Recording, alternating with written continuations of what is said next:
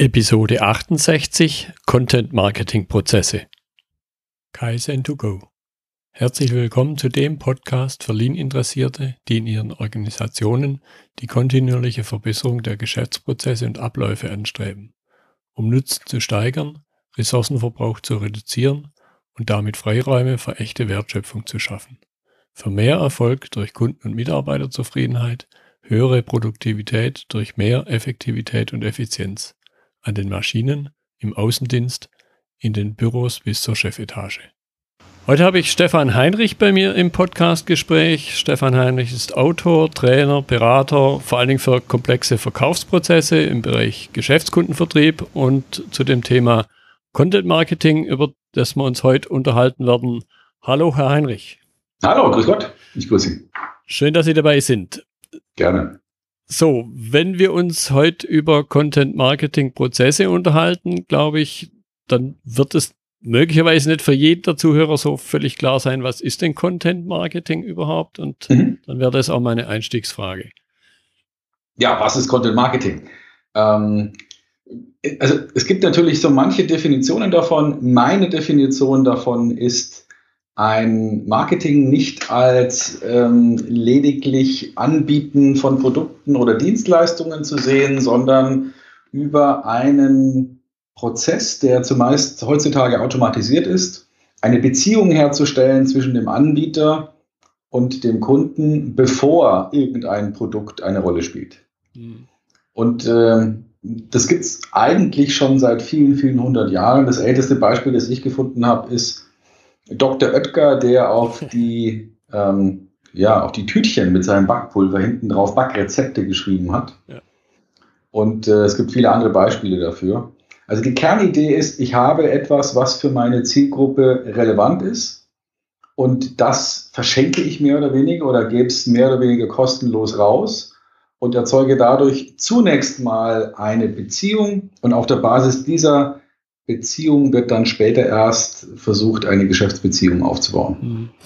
Jetzt bei dem Stichwort was verschenken, könnte ich mir vorstellen, dass vielleicht dem einen oder anderen klassischen Vertriebler, auch wenn das nicht primär meine Zielgruppe ist, so ein bisschen die Haare zu Berge zu stehen nach dem Motto, ich will ja was verkaufen, ich will das doch nichts zu verschenken. Jetzt kommen Sie selber ja aus dem Vertrieb. Mhm. Wie sind denn Sie zum Content Marketing gekommen? Also sprich zum Verschenken? Ja, das ist natürlich etwas, was vielen erstmal aufstößt, nach dem Motto, ja, kann jetzt hier nicht ähm, sozusagen erstmal alles, was ich habe, verschenken und vor allem den Know-how-Verkäufern stößt es übel auf, dass sie sagen, ja, Moment mal, ich habe ja hier einen Berater oder ich habe ein Beratungsangebot und ich kann doch jetzt hier nicht irgendwas verschenken. Ja. Ähm, äh, ich bin nur der Meinung, dass, also jetzt mal abgesehen davon, dass die Welt sich im Moment ändert und Information an sich nichts mehr wert ist, weil sie einfach da ist. Ja Irgendwer hat die Information schon. Und dadurch, dass man sie leicht verteilen kann, wird sie verteilt. Also die wenigsten Experten haben ja jetzt wirklich Know-how, das absolut unvergleichlich ist. Und die Menschen wollen sich heutzutage erstmal ein Bild von dem machen, was sie da kriegen. Also das hat ja in der Musikbranche angefangen. Wir erinnern uns, ähm, so mit dem Aufkommen von YouTube war es ja so, dass man im Prinzip jeden Song, den man hören wollte, sofort hören kann, ohne was dafür zu bezahlen. Und obwohl das so ist, können ja die Stars immer noch leben. Das heißt, Kylie Minogue hat alle ihre Songs kostenlos auf YouTube, ob sie das will oder nicht. Und dennoch gehen die echten Fans auf ihre Konzerte oder kaufen sich zumindest die CD und sind nicht enttäuscht, dass sie da das Gleiche nochmal hören. Also das heißt, der Beziehungsaufbau ist, ähm, ist nicht unbedingt ähm, der Killer fürs Geschäft, sondern vielleicht sogar der Anfang. Also meine Kinder würden niemals sich ähm, eine Karte kaufen für ein Konzert oder einen Comedian oder sonst irgendeine Aufführung, wenn sie nicht vorher die Künstler wenigstens einmal irgendwo online gecheckt haben, getestet haben. Und, äh, und ansonsten, das Verschenken muss ja nicht unbedingt das sein, was man später verkaufen will. Also mein Gedanke ist, wenn ich, ähm, und das ist ein Beispiel, das ich immer ganz gerne verwende, weil es so eingängig ist, wenn ich Hersteller von Rosendünger bin, dann würde ich vielleicht in der alten Marketingwelt die ganze Zeit von Rosendünger sprechen und wir haben tollen Rosendünger und wir haben preisgekrönten Rosendünger und das sind die Referenzkunden für unseren Rosendünger, Rosendünger, Rosendünger. Und im neuen Marketing würde man sich überlegen, wer soll denn das kaufen? Und dann kommt man sicherlich auf die Idee, naja, Rosenzüchter. Und äh, wenn man sich jetzt überlegt, was Rosenzüchter interessiert, dann hat man sofort auch die Content-Ideen, weil die werden sich interessieren vielleicht für die Bilder von den schönsten Rosengärten der Welt und die werden sich interessieren für vielleicht Reisebeschreibungen zu besonders tollen Gegenden, in denen wilde Rosen wachsen und die werden sich interessieren für ein Video, für alternative Schnitttechniken und vielleicht für ein Rezept, wie man ähm, Läuse los wird ohne Chemie. Mhm. Also das heißt, der Gedanke ist beim Content Marketing voll auf den Konsumenten, auf den Kunden ausgerichtet und in B2B heißt es, dass ich äh, vielleicht auch ein Stück weit meine Kompetenz für das, was ich da verkaufen will, schon mal ansatzweise zeige, indem ich entsprechenden Inhalt produziert habe, der für alle meine Kunden oder zumindest mal für die Kernzielgruppe relevant ist. Mhm. Jetzt existiert also plötzlich was, ich würde mal sagen, neben dem klassischen Vertrieb. Was würden Sie sagen, was sind dann so die Einflussfaktoren, die eben Content Marketing auf den herkömmlichen Vertrieb, wie man ihn vielleicht kennen, hat? Also ähm, der, der klassische herkömmliche Vertrieb hat ja ein ganz wichtiges Instrument, das allerdings am wenigsten geliebt ist. Zumindest kenne ich das so von meinen Themen, wenn ich mit Verkäufern arbeite. Und das ist die Kaltakquise. Mhm. Ähm, jeder weiß, es muss gemacht werden und die wenigsten haben es wirklich gern. Der Grund dafür ist die massive Ablehnung. Jetzt gibt es natürlich auch mit Content Marketing noch immer Ablehnung, aber der Fischteich, in dem wir fischen, der ist halt schon besser gefüllt. Also ich will damit sagen, wenn man die Strategie Content Marketing vor den B2B-Vertrieb setzt, dann kann man einfach, was die Leads angeht, von einer höheren Reifequalität der Leads ausgehen. Mhm. Das muss man vielleicht nochmal erklären, weil der Kerngedanke beim Content Marketing, übrigens auch im Unterschied zu PR, ist ja nicht nur Inhalte in die Welt zu bringen und dann zu warten, sondern im Content Marketing geht es ja immer darum, im Zusammenhang mit einem Inhalt auch eine Reaktion hervorzurufen. Und idealerweise ist es ähm, eine Reaktion, dass jemand sein Interesse dadurch beweist, dass er bereit ist, schon mal eine Kleinigkeit zu geben. Also zum Beispiel seine E-Mail-Adresse mhm. Oder vielleicht bei physischen Produkten seine richtige Adresse, damit man Kontakt aufnehmen kann. Und diese Kontaktaufnahme dient jetzt nicht dazu, dem jetzt sofort wieder irgendein Produkt anzubieten, sondern um ihn weiterhin mit Content, mit Inhalten zu versorgen. Mhm. Und wenn das zwei, drei, vier, vielleicht fünf oder vielleicht auch sechs, sieben, acht, neun, zehn Wochen lang passiert ist, dann hat sich mit Sicherheit, wenn der Content gut war, eine Art Vertrauensbeziehung entwickelt. Nach dem Motto, das, was ich von dem kriege oder was ich von denen kriege, das hat Hand und Fuß, das hat Bestand, da kann ich mich drauf verlassen. Und wenn dann etwas später, also vielleicht so nach zwei, drei, vier, fünf, sieben, zehn Wochen, ein Angebot in Anführungsstrichen kommt, das zum Beispiel heißen könnte, äh, wir haben hier ein ähm, Beratungsprodukt oder wir haben ein Analysegespräch, das normalerweise Geld kostet, aber weil Sie jetzt schon so viel mit uns äh, zu tun hatten, machen wir das für Sie kostenlos, aber nur in dieser Woche. Oder sowas ähnliches um also am Ende von so einer Abfolge von Nachrichten dann den Vertrieb mit ins Spiel zu bringen. Da könnte man dann so vorgehen, dass man sagt, so, jetzt hast du dich äh, interessiert für alle möglichen Aspekte von, bleib jetzt mal bei dem Beispiel von Rosen. Und übrigens, es gibt hier auch äh, ein, ein Analysegespräch, ähm, wo wir einfach mal auf der Basis von deiner Bodenqualität überlegen, ähm, welcher Dünger am besten zu dir passt. Und da trag dich bitte einfach hier in, in den Kalender ein, such dir einen Termin aus und dann wird dich unser großen Spezialist mal anrufen. Hm. Also so die Idee übertragen jetzt sicherlich auf die, auf die verschiedenen Businessmodelle, die unsere Hörer haben.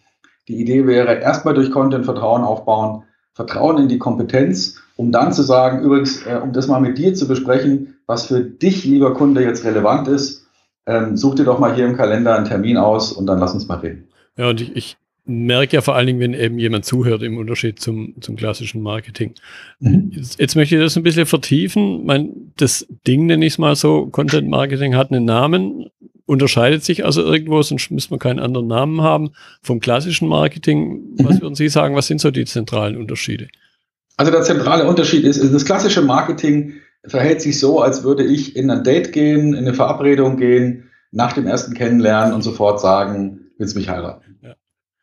Also das heißt, dieser, dieser Beziehungsaufbau, der ganz bewusst Zeit nimmt, der fällt völlig weg. Marketing in der alten Form, inspiriert durch die, ähm, ja, durch die, durch die Werbeformen der 50er, 60er Jahre, als noch gerade so aus der Verknappung äh, in, die, in den Überfluss gegangen sind. Und da ging es eigentlich nur darum zu sagen, kauf mein Zeug.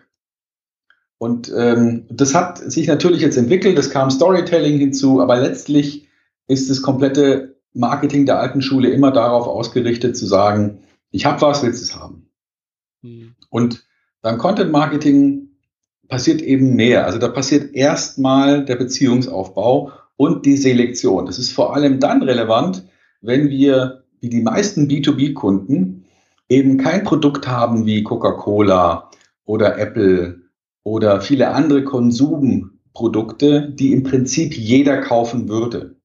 Also wenn man jetzt ein Beratungshaus ist und eine ganz spezielle Ausrichtung hat oder wenn man Maschinenbauer ist und eine ganz spezielle Ausrichtung hat, dann ist es ja enorm sinnvoll, aus, der, aus den vielen Möglichkeiten von Kunden, die man hat, gerade die rauszufischen, die jetzt im Moment Interesse haben. Und ich erlebe es in, der Arbeit mit meinen Kunden immer häufiger, dass sie sagen, Kaltakquise in der alten Form, wie es vielleicht noch vor fünf oder zehn Jahren hervorragend funktioniert hat, dass man sich einfach eine Liste von, von Unternehmen gewählt hat, vielleicht sogar eine Branchenübersicht wie jetzt äh, ein Messekatalog oder sowas und einfach diese Kunden durchtelefoniert hat, dass das heute weniger und weniger funktioniert, weil die Leute schlechter erreichbar sind ähm, und einfach dieses alte Verhalten von ich sitze im Büro und warte auf einen Anruf nicht mehr gegeben ist. Mhm. Da ist es viel, viel sinnvoller, wenn die Kunden sich selber selektieren. Also wenn die relevanten Kunden sich selber auf irgendeine Art und Weise melden, beziehungsweise rausgefiltert werden können, sodass der Vertrieb dann nicht immer in einem, ich sag mal, trüben Wasser fischt, sondern in einem extra für ihn angelegten Fischteich. Ja.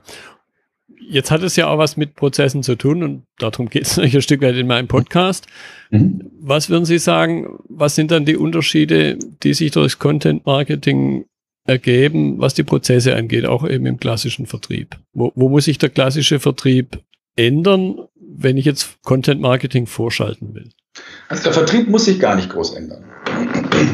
Ähm, es ist lediglich so, dass der Vertrieb Adressen zugespielt kriegt und dann davon ausgehen kann, dass dieser Kunde, dieses Unternehmen mit einer hohen Wahrscheinlichkeit gerade hohes Interesse hat für das ähm, vorhandene Produktportfolio.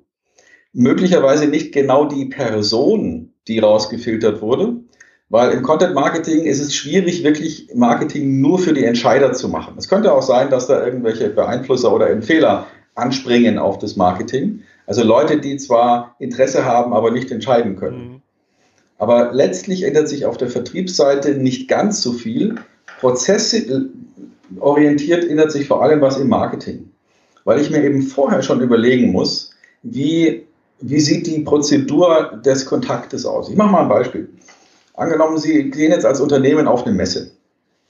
Dann wird es natürlich einige Kontakte geben, wo man ein ausführliches Gespräch führt und wo man vielleicht auch einen Messebericht hat und ziemlich genau klärt, was jetzt der nächste Schritt ist. Aber es wird wahrscheinlich auch Laufpublikum geben, die mehr oder weniger einfach nur ihre Visitenkarte einwerfen und sagen, das interessiert mich, schicken Sie mir mal was. Und in der alten Form von Vertrieb hätte man dann irgendwann am Ende der Messe so einen, so einen Stapel Messeberichte gehabt und hätte die halt durchtelefoniert. Und ehrlicherweise, das können Sie wahrscheinlich genauso einschätzen wie ich, wenn ich auf eine Messe gehe mit einem bestimmten Interesse, dann gebe ich meine Visitenkarte ja hunderte von Malen ab. Ja, vielleicht nicht hunderte, aber mindestens 20, 30 Mal. Ja. Und wenn mich dann einer nachher anruft und sagt, erinnern Sie sich noch an mich, dann erinnere ich mich halt nicht. Ja, Da wäre es doch viel sinnvoller, wenn man so einen Kontakt im Prinzip noch am ersten Tag nach dem, nach dem Kontakt die erste E-Mail schickt und sagt, vielen, vielen Dank, dass Sie auf unserem Stand waren. Ähm, hier schon mal drei Informationen, die vielleicht für Sie hilfreich sind. Und dann kommt Content. Und einen Tag später kommt, übrigens, es gibt noch eine andere Interpretation, hier ist auch noch mal eine Idee, vielleicht hilft Ihnen das Content. Und Ihnen dann wirklich in, ich sag mal, kurzfristigen Rhythmen, so ein, zwei, drei, vier Tage, ähm, mit Inhalten bespielt, die für die Idealzielgruppe relevant sind dann werden sich die wieder abmelden, die doch nicht wirklich im Moment interessant sind. Und es werden einige drinbleiben und weder so noch so reagieren. Und einige wenige werden sagen, ja, hey, ich habe die Hand, das ist für mich total interessant. Dann wäre es doch ein Riesenprozessvorteil für das Unternehmen, wenn man jetzt nicht von 100 ähm, Visitenkarten 100 durchtelefonieren muss, sondern nur erstmal die drei, vier, fünf, die jetzt schon die Hand heben und sagen, hey, das, was ihr da macht, ist ja total spannend. Mhm. Also das heißt, es wird sich eher im Marketing was ändern, weil diese, diese Abfolge von Nachrichten, die muss ich ja vor der Veranstaltung schon mal durchdacht und geplant haben, damit dann, wenn die Adressen alle reinkommen, sozusagen der Prozess an sich automatisch abläuft. Und das gilt für alle Erstkontaktsformen, die man als Unternehmen ähm, realisieren kann. Also das kann ein Kundenbesuch sein im Shop, das kann äh, ein Messebesuch sein, das kann auf der, auf der Internetseite äh, sein, dass jemand vielleicht Material angefordert hat. Alles, was danach passiert, muss man in einer Abfolge von Nachrichten schon mal durchgeplant haben. Hm.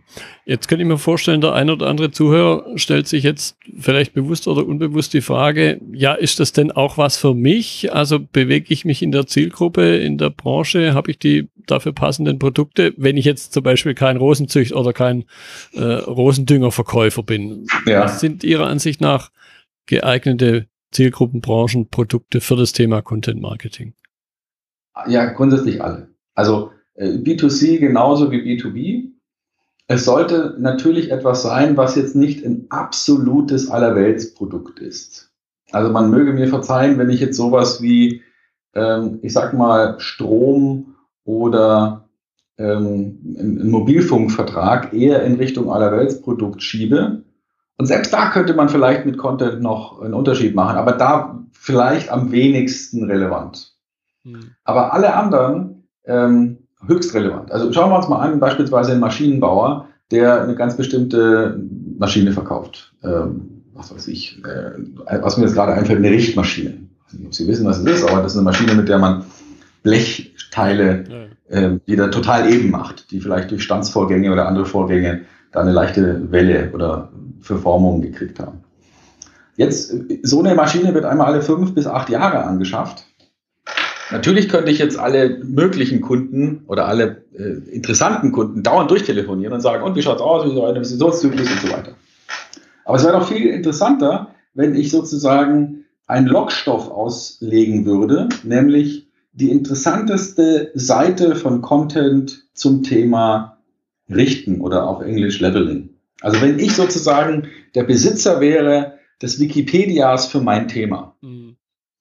Und wenn dann Menschen, die sich für das Thema interessieren, früher oder später über Google oder über sonst irgendwelche ähm, sozialen Medien über mein Thema stolpern, auf meine Seite kommen und sagen, wow, das ist ja interessant, ich klicke hier und hole mir jetzt das E-Book für die sieben Tipps, die man beim Beschaffen einer Leveling-Maschine auf jeden Fall berücksichtigen sollte. Oder die vier Fehler, die immer wieder im Zusammenhang mit der Planung von Investitionsprojekten im Maschinenbau gemacht werden. Oder, oder, oder. Also irgendetwas, wo ich sage, hey, das ist jetzt höchst relevant für meine Zielgruppe. Um dann durch dieses Auslegen dieses Köders Namen zu kriegen, denen man nicht sofort sagt, übrigens ruf mich an oder ich habe was für dich, sondern erstmal noch weiteren Content zuspielt, um dann später irgendwann zu sagen, ähm, jetzt haben wir uns ja schon eine ganze Weile miteinander unterhalten über das Thema. Ich kann Ihnen anbieten, dass äh, Sie unser Leveling-Experte mal für eine halbe Stunde ähm, per Skype oder per Telefon ähm, interviewt und wir dann für Sie erstmal unverbindlich und völlig kostenlos mal so eine äh, ja, Bestandsaufnahme machen. Mhm. So, das wäre meiner Ansicht nach ein sinnvoller Prozess, um zu sagen, wie kann ich denn jetzt statt einfach nur dumm alle anzurufen, die es brauchen könnten, mir überlegen, wie kann ich denn die, die große Zahl der potenziellen Kunden im Moment mal runterfahren und eindampfen auf die, die wirklich jetzt schon heiß sind. Ja, und, und, und damit äh, optimiere ich ja meine eigenen Abläufe. Und das ist jetzt auch das Stichwort zum, zum nächsten Punkt, den ich so ein bisschen mhm. im Kopf habe. Mittlerweile gibt es auch schon den Begriff Lean Marketing. Also Lean, da beschäftige ich mich ja recht stark damit. Was steckt für Sie hinter dem Begriff Lean Marketing? Ähm, ausprobieren und testen. Also im alten Marketing hätte man vielleicht erst nochmal drei Meetings gemacht, um dann zu entscheiden, welche von den fünf verschiedenen Anzeigenmotiven man ausspielt. Im Lean-Marketing hätte man alle fünf ausgespielt, beispielsweise bei Facebook, eine kleine Auswahl der Zielgruppe, um dann zu testen, wo die größte Resonanz ist. Also Lean-Marketing heißt für mich nicht groß drüber philosophieren, was geht oder was nicht geht, sondern denken, Vorschläge machen, Dinge ausprobieren und messen. Mhm. Und das geht in alle Richtungen. Also beispielsweise, wenn wir einen, ähm, eine regelmäßige Aussendung machen, bei mir heißt es Praxisinformationen für Vertrieb und Führung, dann testen wir die Headlines. Das heißt, ähm, wir haben dann, ich habe jetzt einen Verteiler, sage ich mal 10.000 Stück äh, von E-Mails, die da rausgeschickt werden sollen heute. Dann von 9 bis um 11 verschicken wir, oder um 9 Uhr verschicken wir 10 Prozent, also das heißt 1000 E-Mails mit zwei verschiedenen Headlines, also 500 so und 500 so und messen dann um 11, welche Headline hat besser performt. Und wenn, das, wenn eine von beiden nennenswert besser performt, werden die restlichen 9000 dann mit dieser Headline verschickt. Mhm.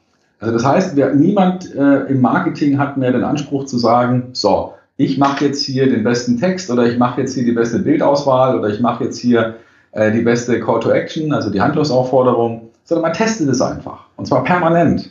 Es ist ein permanentes Testen und Verbessern, wo ähm, anhand von relevanten Daten, wie zum Beispiel Öffnungsraten oder Klickraten, permanent gemessen wird, was funktioniert, was funktioniert nicht. Das, was funktioniert, wird verbessert. Das, was nicht funktioniert, schmeißt man weg. Mhm. Und man ist auch dann bereit, da Fehler zu machen, die im Grunde ja auch nicht viel kosten, weil eine E-Mail zu verschicken äh, nicht wirklich was kostet im Vergleich zu Papier. Und anhand der Fehler lerne ich ja dann. Genau, also Lean ist ja damals von Eric Ries ähm, mehr oder weniger erfunden worden. Und ähm, vielleicht kennt auch jemand die Vier-Stunden-Woche, ja. ähm, wo der Kollege auch ein, eine Idee mal positioniert hat, nämlich wie wäre es denn, bevor man ein Produkt produziert und sich auf Lager legt, es erstmal zu verkaufen testweise. Also sprich eine Verkaufsseite zu bauen mit diesem Produkt. In dem Fall war das, glaube ich, irgendein gestreiftes Hemd, um dann zu schauen, was passiert, wenn einer auf den Ja, ich will kaufen Knopf drückt. Und der landet dann eben nicht im Shop, sondern der landet auf einer Seite, die sagt, im Moment haben wir es nicht auf Lager, aber gib mir deine E-Mail-Adresse, äh, dann sehen wir mal. Äh, dann werden wir dich benachrichtigen, wenn es soweit ist. Mhm. Und kann dann messen, wie viel, wie viel Traffic habe ich auf der Seite, wie viele Leute haben geklickt, kann also schon mal feststellen, ist es überhaupt ein interessantes Angebot zu dem Preis und kann natürlich gleichzeitig dadurch auch schon mal eine Gefolgschaft aufbauen von Leuten, denen ich dann später das Produkt nochmal anbieten kann. Also das heißt, der Gedanke, der alte deutsche Ingenieursgedanke von, ich muss es erstmal zu Ende entwickeln, bevor ich es dem Markt zeige, der hat heutzutage ausgedient und das gilt natürlich auch fürs Marketing. Auch da muss ich nicht die Kampagne jetzt zu Ende entwickelt haben, bevor ich sie teste, sondern ich kann natürlich auch Teile oder einzelne Elemente sofort testen. Hm, hm. Jetzt steht natürlich, glaube ich, völlig widerspruchsfrei, der Kunde spielt eine wichtige Rolle. Was würden Sie sagen im Content Marketing? Ist die Rolle wichtiger, unwichtiger oder wie gehe ich an der Stelle mit dem Kunden um? Zum Teil haben Sie es schon angerissen. Also der, zumindest mal der, der potenzielle Kunde, also der, den ich erreichen will, den würde ich im Content Marketing jetzt nicht mehr als Zielgruppe bezeichnen, sondern eher als Interessensgruppe. Und das ist, das ist ein, ein kleiner Umdenkvorgang. Also das heißt, ähm, wenn man anbieterorientiert ist, dann wird man sagen, ja, Moment mal, ich kann ja jetzt nicht die ganze Zeit Content produzieren. Irgendwann habe ich ja alles gesagt, was ich sagen wollte. Und ähm, diesen Irrtum will ich auch erlegen. Also ich habe beispielsweise, als ich angefangen habe mit meinem Podcast 2014, habe ich einfach mal einen Plan gemacht und habe gesagt, okay, ich gebe mir jetzt mal ein Jahr, um auszuprobieren, ob Podcasten funktioniert und habe mein komplettes Know-how in 52 Teile geschnitten und habe daraus 52 Folgen produziert nach und nach. Mhm. Und als es ausgestrahlt war, habe ich mich gefragt, okay, und was erzählst du eigentlich nächstes Jahr? Also wie machen wir den Podcast weiter? Und deswegen habe ich zum Ende des ersten Jahres eine Umfrage gemacht in meiner Xing-Gruppe Vertrieb und Verkauf und die Leute gefragt, was wollt ihr hören? Mhm. Dann war ich einigermaßen geschockt, weil die haben gesagt, wir wollen Dinge hören, Themen hören, die hatte ich alle schon behandelt. Okay. Und dann ist mir klar geworden, dass, dass ich ja in einer ähnlichen Situation bin wie eine Fachzeitschrift. Und wenn wir zum Beispiel jetzt mal eine Fahrradzeitschrift nehmen wie die Bike, naja, da ist im Frühjahr ja immer das gleiche Thema, nämlich wie werde ich wieder fit für den Sattel.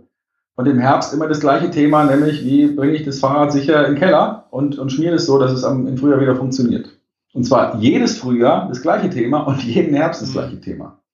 Und wenn man dann nochmal so eine Zeitschrift rausnimmt wie Man's Health, da geht es ja immer nur um den Sixpack. Ja.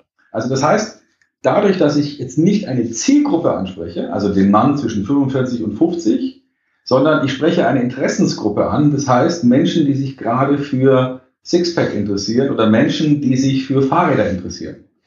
Das ist also nicht mehr eine Zielgruppe, wo ich sage, das sind genau die, sondern wo ich sage, das sind die Leute, die sich für ein Thema interessieren.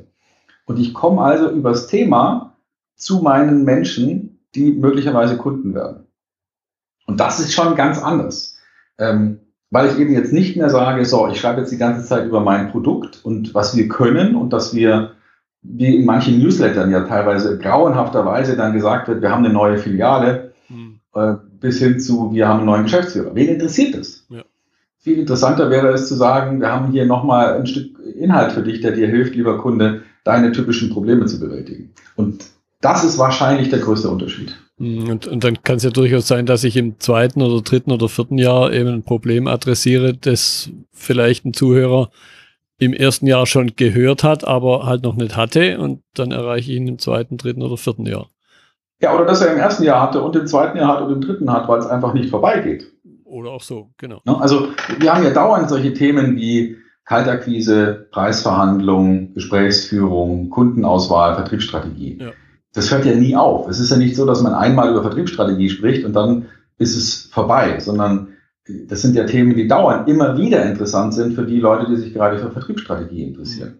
Mhm. Wenn Sie irgendwann mal sagen, ich mache mach keine Preisverhandlungen mehr oder das Thema interessiert mich nicht mehr, dann würden Sie halt aus so einer Interessensgruppe rausfallen und halt den Teil des Content nicht mehr adressieren. Wenn einer aufhört, Rosen zu züchten, dann interessiert er sich nicht mehr für meinen Content, aber auch eben logischerweise nicht mehr für Rosendünger. Ja, ja, genau. Okay. So, zum Abschluss möchte ich jetzt noch, bei, bei meinem Podcast geht es ja auch um die Optimierung von Prozessen, diesen Punkt noch ein bisschen vertiefen. Sie hatten es schon zum Teil angerissen.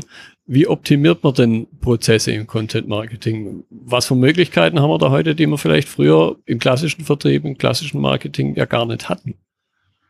Ja, also online spielt eine Rolle, aber es ist nicht, ähm, nicht darauf beschränkt. Also Content Marketing sollte man immer digital und in der physikalischen analogen Welt denken. Also ein, zwei Ideen dazu. Ein Funnel, also so ein Ablauf von Prozessen kann rein digital über E-Mails gehen, aber der kann natürlich auch physikalisch gehen.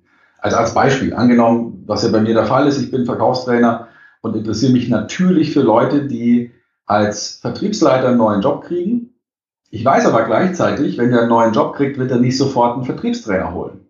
Das dauert ein halbes Jahr. Äh, zumindest mal, bis er sich sicher fühlt und vielleicht sogar, bis er die Probezeit äh, überstanden hat. Also irgendwas zwischen drei und sechs Monate wird es dauern. Aber es ist leicht für mich, rauszufinden, wo sind denn die neuen Jobs, weil das darüber wird berichtet in der Regel. Mhm. Also könnte ich jetzt einen Funnel aufsetzen und könnte sagen, so, ich schicke jetzt einfach jedem, der ähm, neu Vertriebsleiter geworden ist, dem schicke ich eine Broschüre über die drei wichtigsten Ideen, wie man als Vertriebsleiter äh, sich in ein neues Unternehmen eingewöhnt. Mit freundlichen Grüßen und, und viel Erfolg. Und dann kriegt er vielleicht 14 Tage später nochmal was und, und weitere vier Wochen später, sodass er sich unweigerlich sozusagen an mich erinnert, wenn ich ihn dann irgendwann sechs Monate später anrufe und sage, ich würde mich gerne mal mit Ihnen unterhalten. Mhm. So, das könnte jetzt so ein Prozess sein. Und jetzt könnte man natürlich messen, wie groß ist der Erfolg. Das fällt online natürlich leichter weil ich da meistens automatisiert messen kann. Also ich kann mir so eine Art Dashboard bauen und kann überlegen, ähm, wie verändert sich meine Klickrate, wie verändert sich meine ähm, die Gesamtzahl der Adressen, die wir bespielen, weil sich natürlich immer welche an und wieder abmelden. Ich kann messen, wie sind denn die Reaktionsquoten, die sogenannten Conversion Rates bei bestimmten Landing Pages und kann so ähm, einfach an bestimmten Stellen Messwerte einbauen und mir dann vornehmen, an den Stellen zu optimieren und zu verbessern.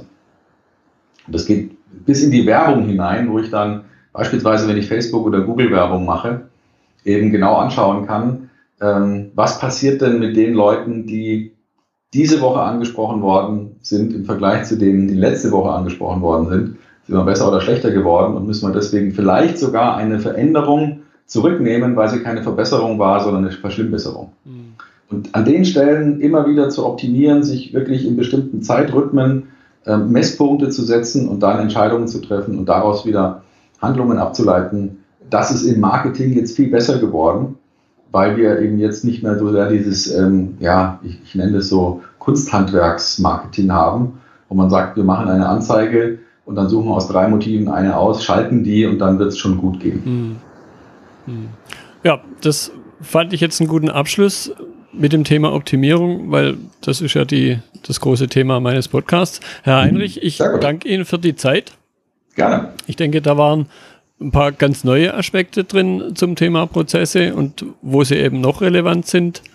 Und ich bin gespannt, was bei Ihrem Podcast noch in der Zukunft passiert. Ich bin da auch ein sehr regelmäßiger Hörer. Also vielen Dank nochmal. Sehr gerne. Das war die heutige Episode im Gespräch mit Stefan Heinrich zum Thema Content Marketing Prozesse. Wenn Ihnen die Folge gefallen hat, freue ich mich über Ihre Bewertung bei iTunes. Notizen und Links zur Episode finden Sie auf meiner Website unter dem Stichwort 068. Ich bin Götz Müller und das war Kaizen2Go. Vielen Dank fürs Zuhören und Ihr Interesse. Ich wünsche Ihnen eine gute Zeit bis zur nächsten Episode. Und denken Sie immer daran, bei allem, was Sie tun oder lassen, das Leben ist viel zu kurz, um es mit Verschwendung zu verbringen.